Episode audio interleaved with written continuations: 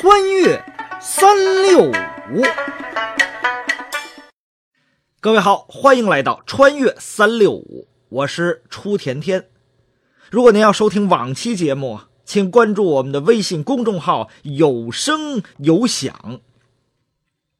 今天是四月十八日，二零零七年的今天，中国铁路全面实施第六次大面积提速。这也意味着中国铁路发展进入到了新的历史阶段。本期的穿越三六五就和您一起盘点一下关于中国铁路提速的那些事儿。到目前为止啊，我国的火车提速共计六次，这六次分别发生在一九九七年四月一日零时、一九九八年十月一日零时。二零零零年十月二十一日零时，二零零一年十月二十一日零时，二零零四年四月十八日零时和二零零七年四月十八日零时。毋庸置疑，火车的不断提速啊，可以促进很多地方经济的发展。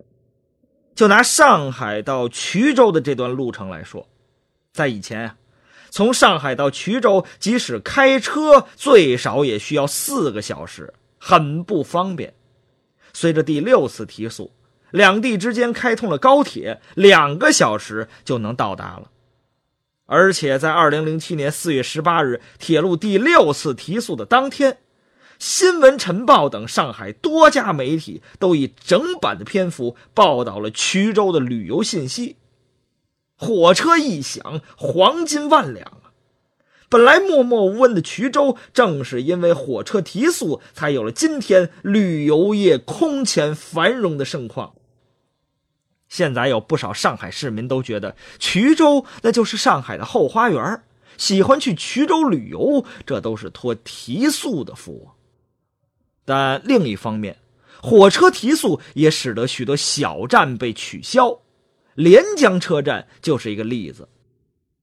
这个五十年前建起的小站曾经十分繁华，直到客运服务被停办前，连江市火车站一直保持着比较稳定的客源，平均每天有一百多人坐火车到广州。春节、五一期间，客流更是高达几百上千人。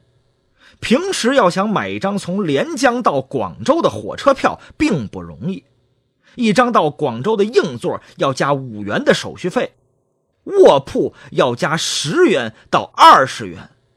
尽管如此啊，有时候甚至还要托关系才能买到票。可如今，虽然每天有二十多趟列车经连江呼啸而过。但只有到南宁和昆明的两趟列车会在连江短暂停留。这种仅有两辆列车的短暂停留，给当地居民造成了极大的不便，很多人甚至不得不驱车前往临近县市乘火车，或者干脆改成汽车前往目的地。火车提速在大大加强了中心城市之间经济联系的同时，也影响到了一些小站所在县城的经济利益。如何平衡发展，是一个无法回避的问题。我国铁路经历了六次提速，在每次的提速中，都有一些小站退出了历史舞台。但在以前的五次提速中啊。小镇的命运从来没有如此受到过关注。我国以前的政策是让一部分人先富起来，而现在更重要的是考虑地区之间的和谐发展。在火车提速后，对县域经济发展的影响不应被忽略。好，感谢您收听今天的穿越三六五。关注我们的微信公众号“有声有响”，就可以看到文字版的故事内容，也可以收听到其他好听的节目。明天的穿越三六五，我们将给您讲讲圣女贞德的故事。咱们明天再见。